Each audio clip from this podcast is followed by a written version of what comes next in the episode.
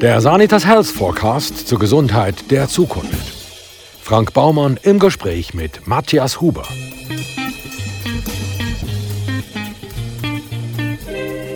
Dr. Matthias Huber machte 1994 auf dem zweiten Bildungsweg die Matura und studierte anschließend an der Universität Zürich Pädagogik und Psychologie. Seit 2005 ist er an der Universitätsklinik für Kinder- und Jugendpsychiatrie und Psychotherapie in Bern angestellt. Dabei kann er sein Spezialinteresse Autismus und seine Erfahrungen aus Innensicht einbringen, denn Matthias Huber ist selber Asperger. Matthias Huber, wie nimmst du die Welt wahr? Also ich glaube, ich kann sagen, ich nehme sie heute unterschiedlicher oder anders wahr als ganz äh, äh, früher, als Kind, wo ich äh, die Welt eher wie durch einen undurchsichtigen Dunst, durch einen Nebel durch wahrgenommen habe und nur bestimmte Materialien, Gegenstände, die sehr ruhig und immer gleichbleibend an Ort sind, äh, sind für mich genügend deutlich oder genügend präzise, dass ich sie als Gegenstand oder als Teil von einem Gegenstand habe können wahrnehmen. Ich bin so wie in einem Nebel hinein, in einem undurchsichtigen Dunst teilweise so. Ähm, und nur Sachen, die immer am gleichen Ort sind und eine gewisse Stabilität repräsentiert haben im Alltag, sind für mich sehr gut wahrnehmbar gewesen.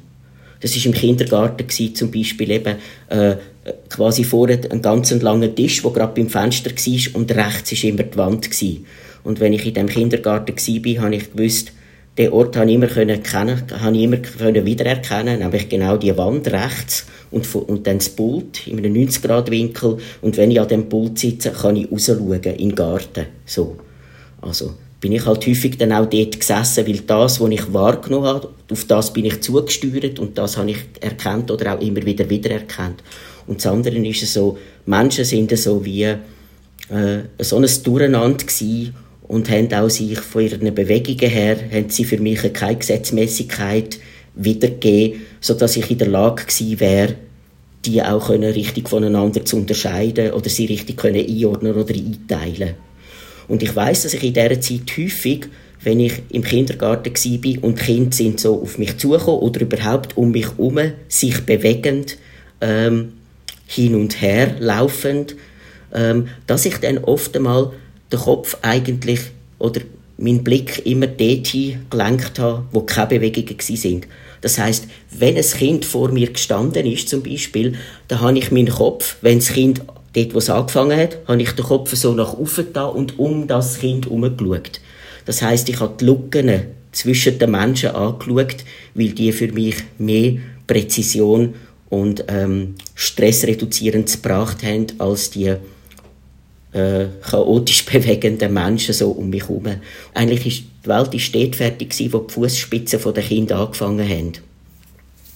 Und dann im Verlauf der Zeit, von den Jahren oder Jahrzehnten, habe ich ja immer mehr Wissen erarbeitet oder ist mir auch erklärt worden, wie Menschen funktionieren, was für Verhaltensweisen das es gibt. Und ich habe Menschen mehr können voneinander unterscheiden und dann habe ich auch mehr geschaut, sage ich. Nichtsdestotrotz ist es bei mir bis heute noch so, dass ich äh, auch sogenannt, ich sage jetzt eine detailfokussierte Wahrnehmung habe. Das heißt, dass ich nicht unbedingt wie viele Menschen ohne Autismus holistisch wahrnehme. In dem Sinn, dass ich eigentlich ähm, ja, zum Beispiel einen Gegenstand anschaue und den als Ganzes sehe, sondern eher, dass es so ist, dass ich einen Teil von einem Gegenstand sehe und den in der ganzen Präzision. Und das ist das mühsame Aufbauen von Details hin zum ganzen Überblickmäßigen, wo viele Menschen im Autismus-Spektrum eben äh, so erfahren und darum auch nicht unbedingt auf die gleiche Art und gleich schnell können reagieren wenn die Umgebung sagt, hey, schau mal geschwind oder mach doch mal oder gib mir doch mal geschwind das.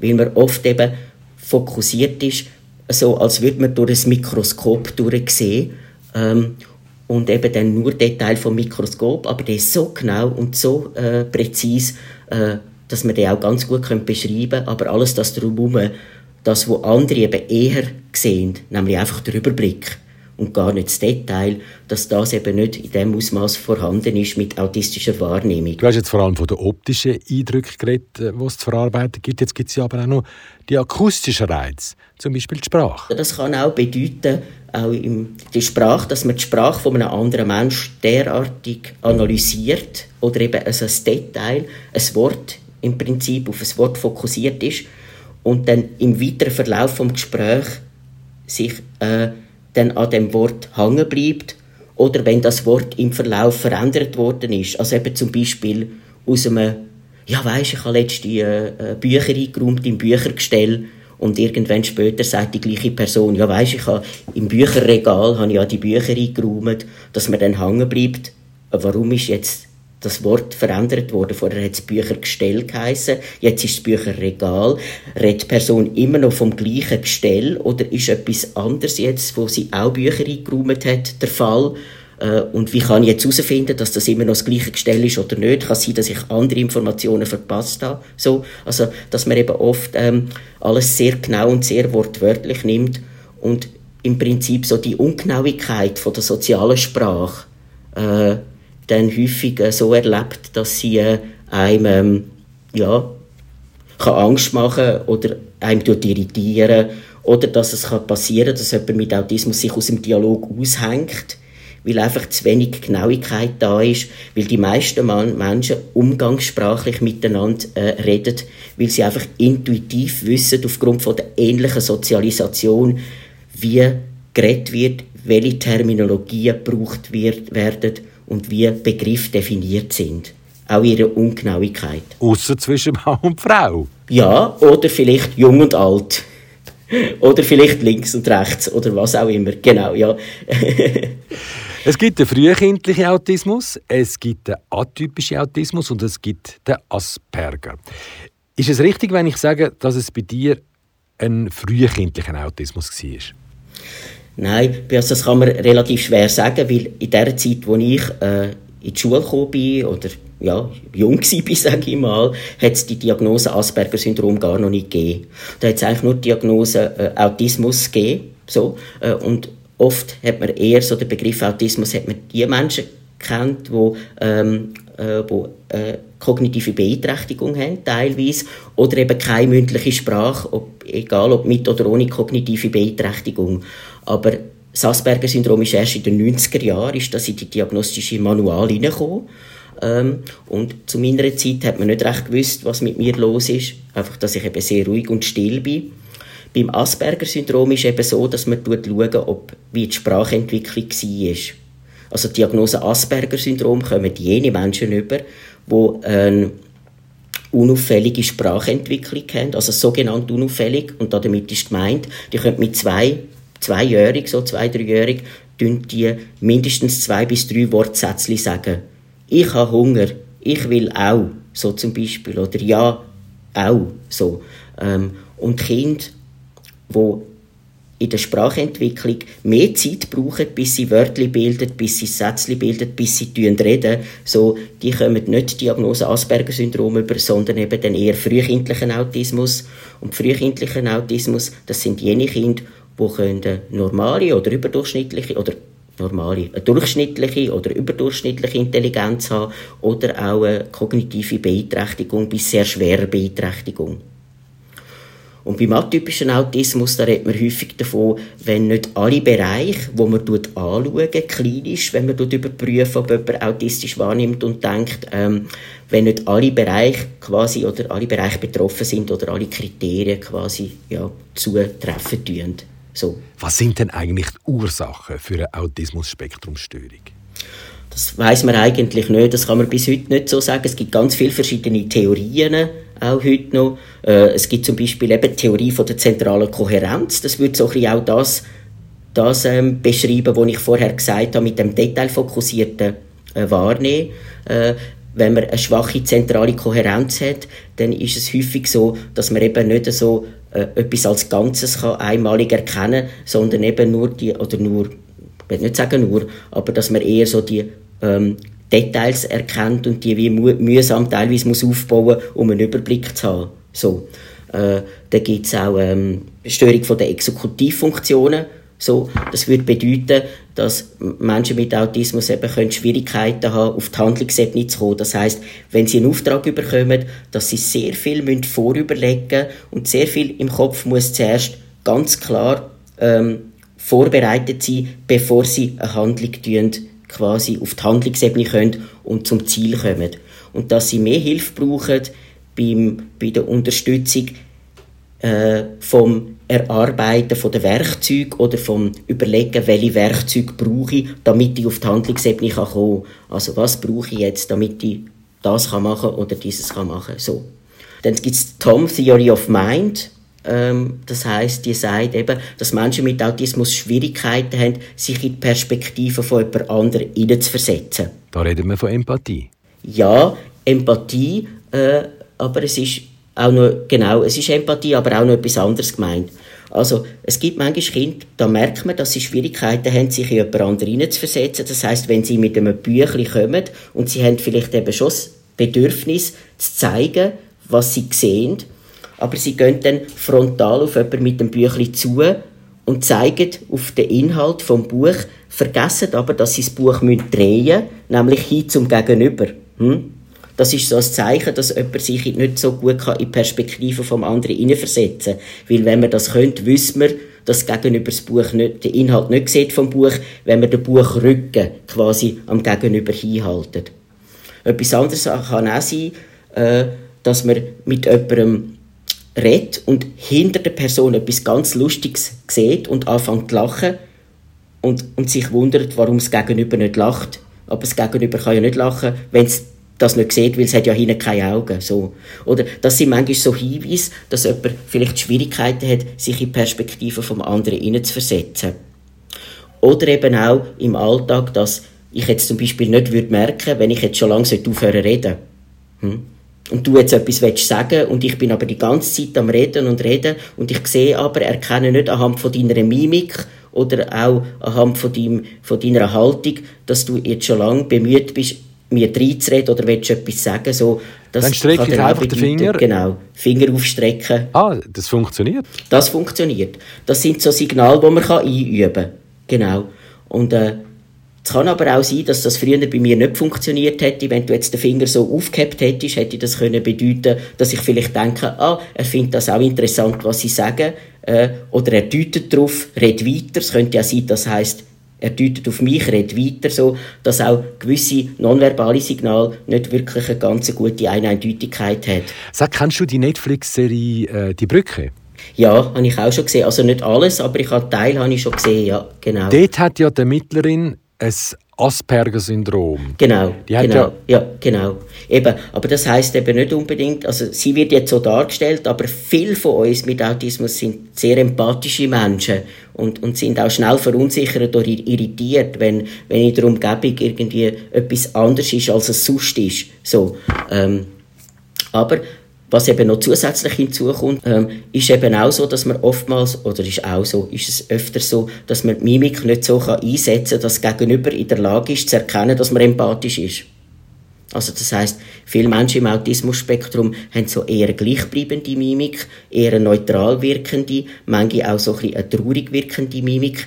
Mimiken von Menschen mit Autismus sind häufig nicht so beweglich oder so ständig sich verändernd, sondern eher so gleichbleibend. Und das äh, macht, macht natürlich dann auch, dass auch Menschen ohne Autismus oft nicht in der Lage sind zu merken, wie es einem geht oder ob man auch Freude hat. Äh, hat es bei mir früher oft geheißen, ja, äh, freut er sich überhaupt so? Also so, weil man mir die Freude nicht angesehen hat, weil innerlich habe ich eine grosse Freude gehabt, vielleicht sogar äh, wie Luftsprünge gemacht, Glücksgefühl, aber das nach außen nicht können transferieren. Ich habe wie den Teil von innen nicht geschafft, nach außen zu bringen und habe nicht gewusst, was muss ich, wie Motor, also was muss ich motorisch machen, damit das rauskommt. Und das andere war auch noch, dass ich oft auch gar nicht gewusst habe, was denke ich und was sage ich. Also ich habe gemeint, ich sage sehr, sehr bei der Sache oder sozial, aber ich habe gar nichts gesagt. Aber ich habe innerlich gedacht und geredet und habe mich eigentlich in einem aktiven Prozess wahrgenommen, obwohl ich von außen her äh, als kein Blickkontakt, schaut immer weg, ist wirklich nicht interessiert, wirkt nicht motiviert, so wahrgenommen worden bin. Oder eben, hat ja gar kein Gefühl, der ist ja wie ein Roboter. So, du bist innerlich ganz viel abgelaufen. Kann man denn so eine Autismus-Spektrum-Störung auch vererbt bekommen? Ja, genau. Also da geht man sehr stark sogar davon aus, dass es eine genetische Komponente hat, und zwar eine Höhe. Ja, das heißt aber nicht unbedingt jetzt, dass gerade, dass es immer gerade die nächste Generation dann auch wieder weitervererbt ist. Das kann manchmal auch sein, dass äh, Generationen überspringt oder dass es eben auch in Familien häufiger vorkommt. Also die Art von Wahrnehmung und Denken so ist, hat eine, höhere genetische Komponente. Ja. Wie ist denn die Verteilung zwischen Männern und Frauen? Ähm, da ist früher ist man davon ausgegangen, dass es etwa achtmal mehr Männer gibt als Frauen die autistisch wahrnehmen und denken. So. Äh, das hat sich heute ein bisschen verändert, weil man herausgefunden hat, dass so die Kriterien bzw. oder auch die Diagnostik eher gerichtet ist auf Buben und auf Männer und dass man ganz viele Mädchen, Jugendliche oder auch junge Frauen oder auch ja, Frauen allgemein eigentlich nicht diagnostizieren kann, weil man nicht auf die Idee kommt, sie könnten autistisch sein, wenn sie eben nicht so spezielle Interessen haben wie Fahrplan auswendig lernen oder Telefonkabinennummern auswendig lernen, sodass man dann eben ähm, gar nicht auf die Idee kommt, dass jemand kann autistisch sein sage ich jetzt, wo zum Beispiel soziale Themen als Schwerpunkt hat oder wo durchaus in der Lage ist, in einem Dialog quasi sogenannte Rücksicht zu nehmen oder abwartend zu sein und so. Und viele von den Mädchen und von jungen Frauen oder eben Frauen allgemein ist so, dass sie ähm, häufig gleich sozialer mehr Wissen haben oder teilweise auch viel aktiver sind und sehr stark sich Mühe geben, alles immer richtig zu machen und im richtigen Moment zu sagen, so dass man gar nicht unbedingt auf die Idee kommt, wie hoch der Energieaufwand ist, sondern einfach findet, ja, die, die funktioniert ja, wo ist das Problem, obwohl es äh, teilweise dann eben Kinder sind oder Jugendliche sind, die plötzlich zusammenbrechen oder Depressionen entwickeln, weil der Alltag so anstrengend ist, wenn einem die Intuition fehlt, Soziales einfach so können, ohne viel überlegen, einzuordnen und zu interpretieren. Du hast Psychologie studiert, schaffst als Psychologe beim Universitären Psychiatrischen Dienst Bern. Wie ist es denn da dazu gekommen? Ich meine, Asperger und Empathie, das, das beißt sich doch irgendwie ein bisschen. Ähm, das ist eigentlich so dazu gekommen, dass ähm, ähm, also ich habe ja eigentlich ähm, nach dem Studium auch eine, eine Arbeit gesucht dort, wo ich wohne, in der Nähe, also im Kanton Zürich. Und das war eher schwierig gewesen, weil halt auch die Leute so ein den Eindruck hatten, ähm, ja, wenn man selber das Asperger-Syndrom hat und jetzt will man da in einer Umgebung arbeiten, wo soziale Kompetenzen so wichtig sind und dialogisch richtig reagieren, das beißt sich doch so. so. Äh, also ist schwierig gewesen, für mich da Anstellung überzukommen. Äh, und dann bin ich dann eben auf Bern gekommen. Professor Felder war damals Direktor gewesen und der hat mich dann mal eingeladen und hat gefunden, ähm, wir könnten doch das brauchen. Auf der einen Seite sind sie Fachpersonen mit einer Ausbildung, auf der anderen Seite haben sie so viele Möglichkeiten zur Innensicht, wie, wie, wie das nicht so häufig der Fall ist. Und ähm, diese Verbindung könnte man doch jetzt nutzen für uns in der Klinik ja, und dann so hat das angefangen. Da habe ich dort angefangen aber zuerst nur drei Stunden pro Woche. Also alle drei Wochen drei Stunden. Also wirklich nur drei Stunden am Mittwochnachmittag, nachher drei Wochen nicht und dann wieder drei Stunden.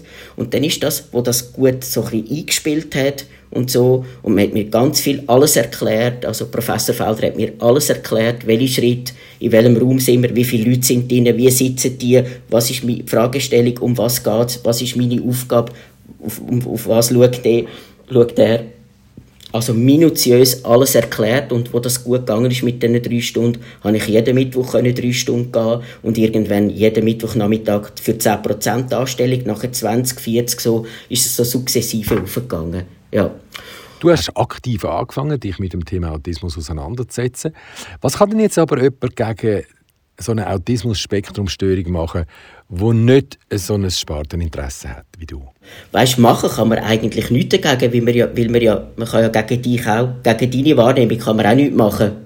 Du bist so auf die Welt gekommen, ich kann dich nicht verändern, ich kann dich nicht zu einem Autist machen. Und so kannst du mich auch nicht zu einem nicht Autist oder zu einem sogenannten neurotypisch oder neurologisch typisch wahrnehmenden Mensch machen. Also, also das heißt, wir können einander nicht anders machen, aber wir können, man kann sich, man kann einander unterstützen.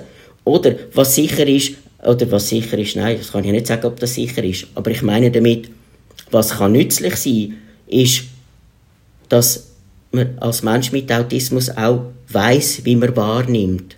Oder dass man weiß, wo gibt es denn Unterschied und wo gibt es aber auch Gemeinsamkeiten, weil es gibt ja auch Gemeinsamkeiten, so dass man nicht immer in dieser Frustration gefangen ist oder stecken bleiben muss.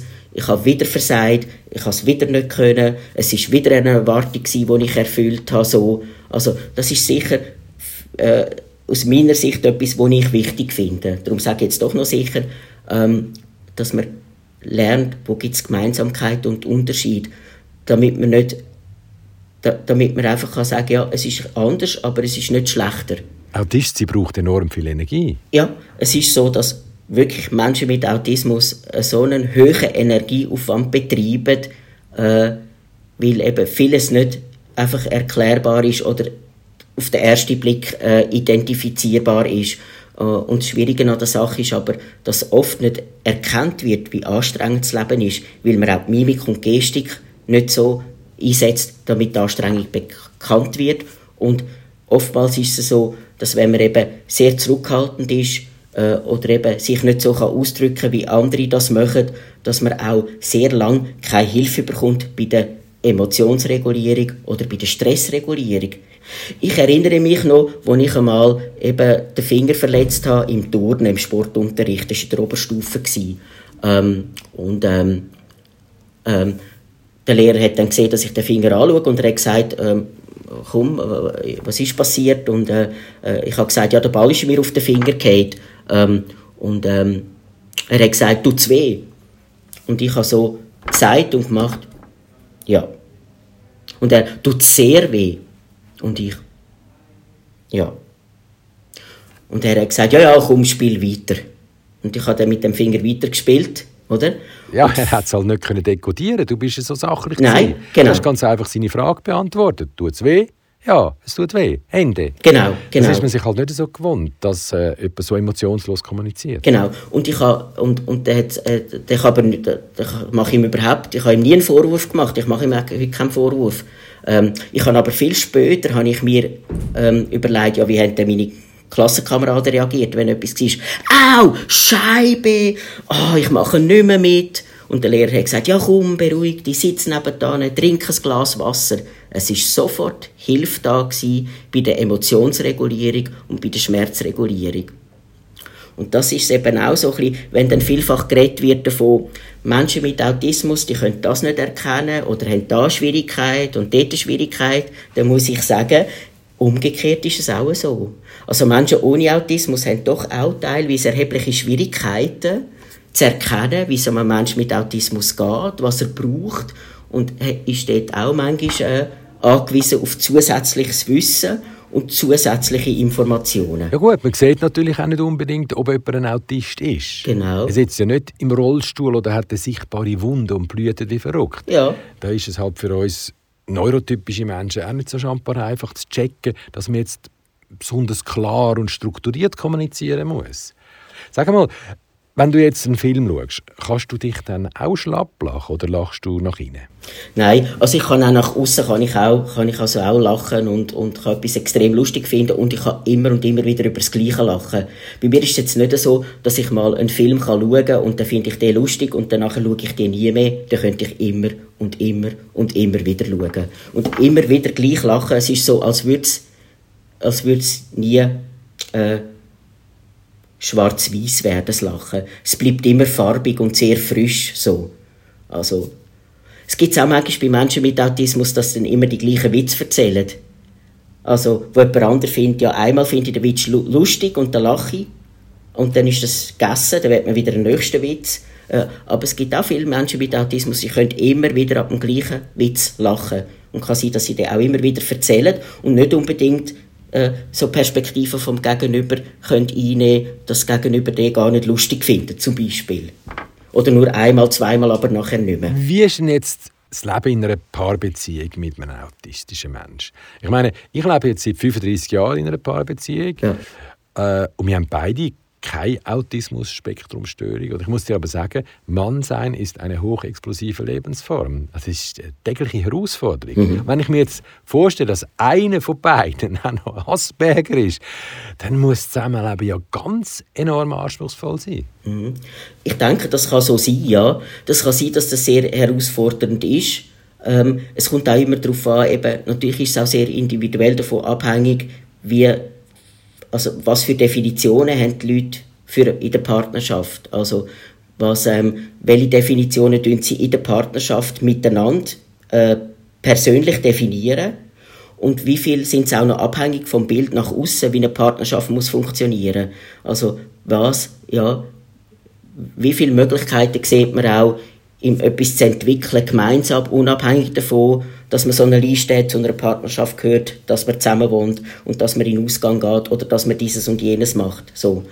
Ähm, ich glaube, dort, wo eben beide Partner oder mindestens ein Partner nicht vom anderen weiß, dass könnte eine autistische Wahrnehmung vorliegen, dass das doch deutlich anstrengender ist, als wenn das Wissen vorhanden ist. Also, Autismus-Spektrumstörungen kann man bis heute nicht heilen. Genau. Wird sich das dann in Zukunft ändern? Also ich denke, die Forschung ist schon, die sind aktiv. Äh, es ist halt einfach so, dass beim Autismus, da kann man nicht sagen, das ist die Ursache. Es ist eben nicht eine Ursache, es ist sicher irgendetwas Multifaktorielles. Hm? Also es gibt ja Studien, da heißt äh, das Corpus callosum, das im Hirn, wo linke und rechte Hirnhälfte verbindet, bei Menschen mit Autismus ist das zu groß, hypertroph. Bei anderen, die Autismus haben, ist es zu wenig ausgebildet. Bei den dritten fehlt das Corpus callosum. Dann gibt es wieder eine Gruppe von Leuten, wo das Corpus callosum so ist wie bei allen anderen auch. Und alle haben Autismus. Also, das ist jetzt nur anhand von diesem Beispiel gezeigt, es gibt nicht eine Ursache. Ähm, es gibt teilweise Chromosomenabschnitte oder wo man Genabschnitt hat, wo man sagt, da hat man irgendetwas gefunden, das könnte eine Verbindung sein. Aber bis heute gibt es noch nichts, wo man kann sagen, ein eindeutig, das macht jetzt quasi den Unterschied aus. Äh, man, geht, man geht von etwas Neurologischem aus, also neurologische Funktionsandersartigkeit, äh, eine andere Informationverarbeitungsart, ähm, sage ich jetzt mal. Ähm, da, da, da, davon geht man aus, aber äh, in der Forschung ist man da noch ganz äh, äh, breit gefächert am schauen, was könnte die Ursache sein. Ähm, was, was oft eben mal noch so ist, dass eben Menschen ohne Autismus, wenn die in eine neue Situation hineinkommen, dann nehmen die alle bisher erlebten Erfahrungen aus der neuen Situation, äh, aus früheren Situationen, können die auch in eine neue Situation hineinnehmen. Das heißt, keine Situation ist vollkommen neu, weil man profitiert von bisher erlebten Erfahrungen.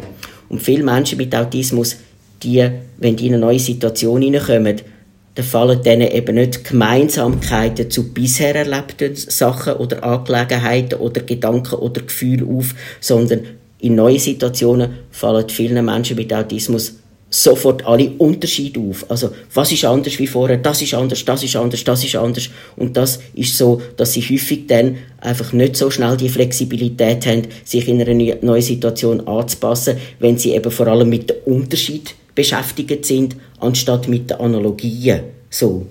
Was oft gemacht wird, ist, dass man eben auch die Rahmenbedingungen anpasst. Man tut die Rahmenbedingungen so anpassen, dass jemand mit Autismus in der Lage ist, äh, das, was als nächstes kommt, vorhersehbar zu erkennen und so ein bisschen zu wissen, wie er sich kann verhalten kann, dass es möglich ist, dann auf der Handlungsebene zu bleiben und positive Erfahrungen im Leben zu machen.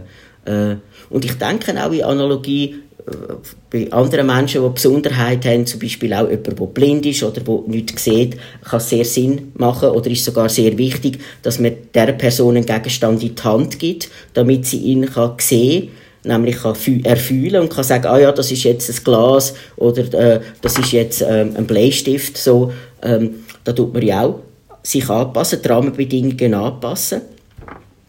So ist es auch beim Autismus, dass man muss schauen, sehr genau und individuell auf, auf den Mensch bezogen, was braucht die Person für angepasste Rahmenbedingungen, damit sie in der Umwelt kann fun funktionieren und sich selber als selbstwirksam kann erkennen. Äh, und nicht ständig nur in die Not hineinkommt und nur ständig Hilfe braucht von außen, so, obwohl die Hilfe äh, oder fachspezifische oder autismusspezifische Hilfe oder vor allem eben die Hilfe der Eltern etwas sehr Wichtiges sind. Du sag mal, bist du am Abend nicht absolut kaputt? Ich meine, du bist ja permanent am Dekodieren und Ordnen. Genau, ja, das ist bei mir so, ja. Also ich bin eigentlich häufig eben sehr kaputt, aber ich muss schon sagen, ich bin natürlich jetzt im beruflichen Umfeld, wo auch mein Spezialgebiet ist. Also Autismus würde ich als mein Spezialinteresse oder eben Spezialgebiet auch machen. Äh, und da habe ich natürlich viel einfacher, um alle Gedanken können zu denken, als wenn ich jetzt sonst noch immer tätig wäre. Also das ist sicher ein Vorteil, wo auch Energie gibt, viel Energie gibt. Aber ich bin schon nach einem Tag häufig so, ähm, äh, äh, reduziert auch nachher oder so, dass ich am Wochenende praktisch nur könnte liegen und an die Decke starren und eben, ich kann auch nicht 100% arbeiten, das wäre auch gar nicht möglich. So, jetzt ist der Tag fertig. Ja. Du bist kaputt, mhm. hast vielleicht noch etwas am Fernsehen gesehen, gehst ins Bett, machst die Augen zu. Mhm. Dreht dann der Autismus noch weiter oder hast du dann Ruhe? Äh, das dreht häufig weiter, nicht mehr so schlimm wie früher. Und bei vielen Menschen im Autismus-Spektrum, die ich kenne, ist das ein Dauerthema.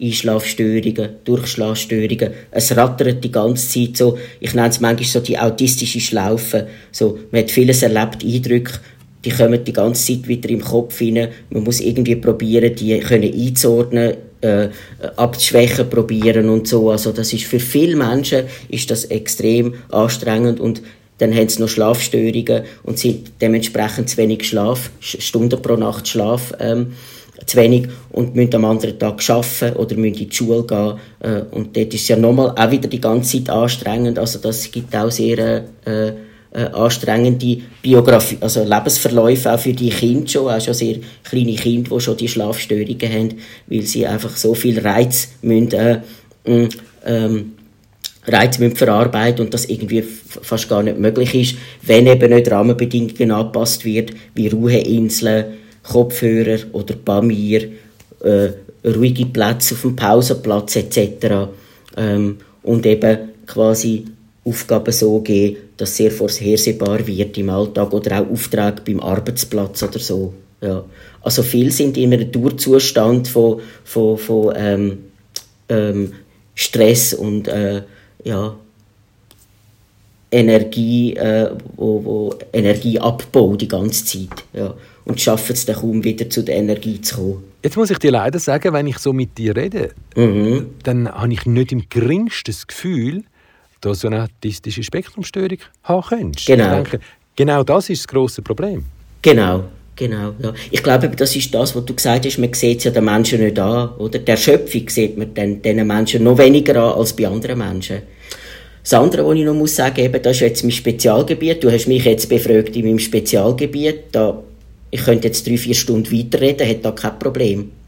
Oder? Aber wenn du jetzt mich sonst würdest treffen, irgendwie ein Apero oder auch sonst irgendein Thema, dann kann sein, oder ist es oft so, dass ich dann relativ schnell nicht mehr mitrede oder ruhiger wird, weil äh, bei allen anderen Themen, da kommt dann auch wieder so, ja, soll ich da etwas sagen? Äh, wenn ja, wenn soll ich es sagen? Ist jetzt der richtige Zeitpunkt, wenn die Person etwas gesagt hat? Soll ich jetzt sagen, äh, oder ist die jetzt an einer Gesprächspause oder will sie jetzt, dass ich etwas sage, dann kommt all das äh, Unvorhersehbare, wo ich wirklich dann wieder gar nicht recht weiß und verunsichert bin, ähm, wenn es eben außerhalb von meinem Spezialgebiet ist. Ähm, aber im Spezialgebiet, da, da, da, ich habe schon so viele Gedanken gedacht über Autismus und über Fragen, die mir Menschen gestellt haben zu dem Thema, dass es für mich viel einfacher ist, da einfach zu reden oder zu plaudern, äh, als wenn es irgendetwas aus meiner Sicht sogenannt artfremds ist. Ja, jetzt hoffe ich einfach, ich habe das Gespräch sauber aufgezeichnet. Es wäre jetzt nämlich schade, wenn wir es nochmal machen müssten. So würden wir es sicher nicht mehr ankriegen. Und sonst bespreche ich es nochmal allein, ohne dich. Weil ich bin autistisch, das geht auch ohne Menschen. das war übrigens jetzt ein Witz, gell? Matthias Huber.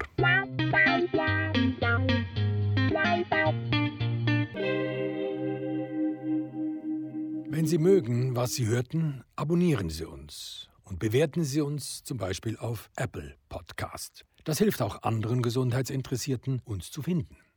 Und neu sind wir auch auf Instagram und YouTube, wo wir noch mehr Infos zum Thema teilen.